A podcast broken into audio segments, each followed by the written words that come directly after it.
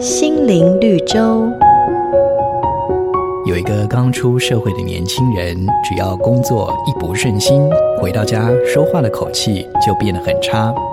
有一天，他的父亲递给他一叠纸，告诉他说：“既然你的愤怒无处发泄，不如就把你的气出在纸张上吧。”年轻人听了父亲的话，每次一生气就使劲地把纸揉成一团。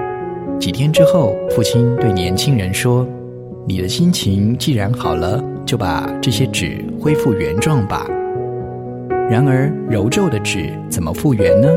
于是，这个父亲语重心长地说：“我们生气的时候说的话或做的事，一旦伤害了别人，就会像这些被揉过的纸张一样，不论你事后如何的尽力的抚平，那些痕迹还是存在。”在圣经上有一句话说：“不轻易发怒的胜过勇士，制服己心的强如取城。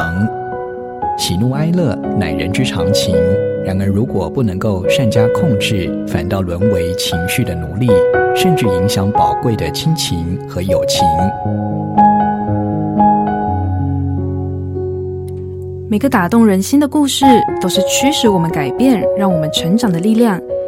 如果你喜欢我们的节目，请帮我们分享给你的朋友，也别忘了按下订阅，避免错过之后精彩的内容。瑞园银楼与您共享丰富心灵的泉源之旅。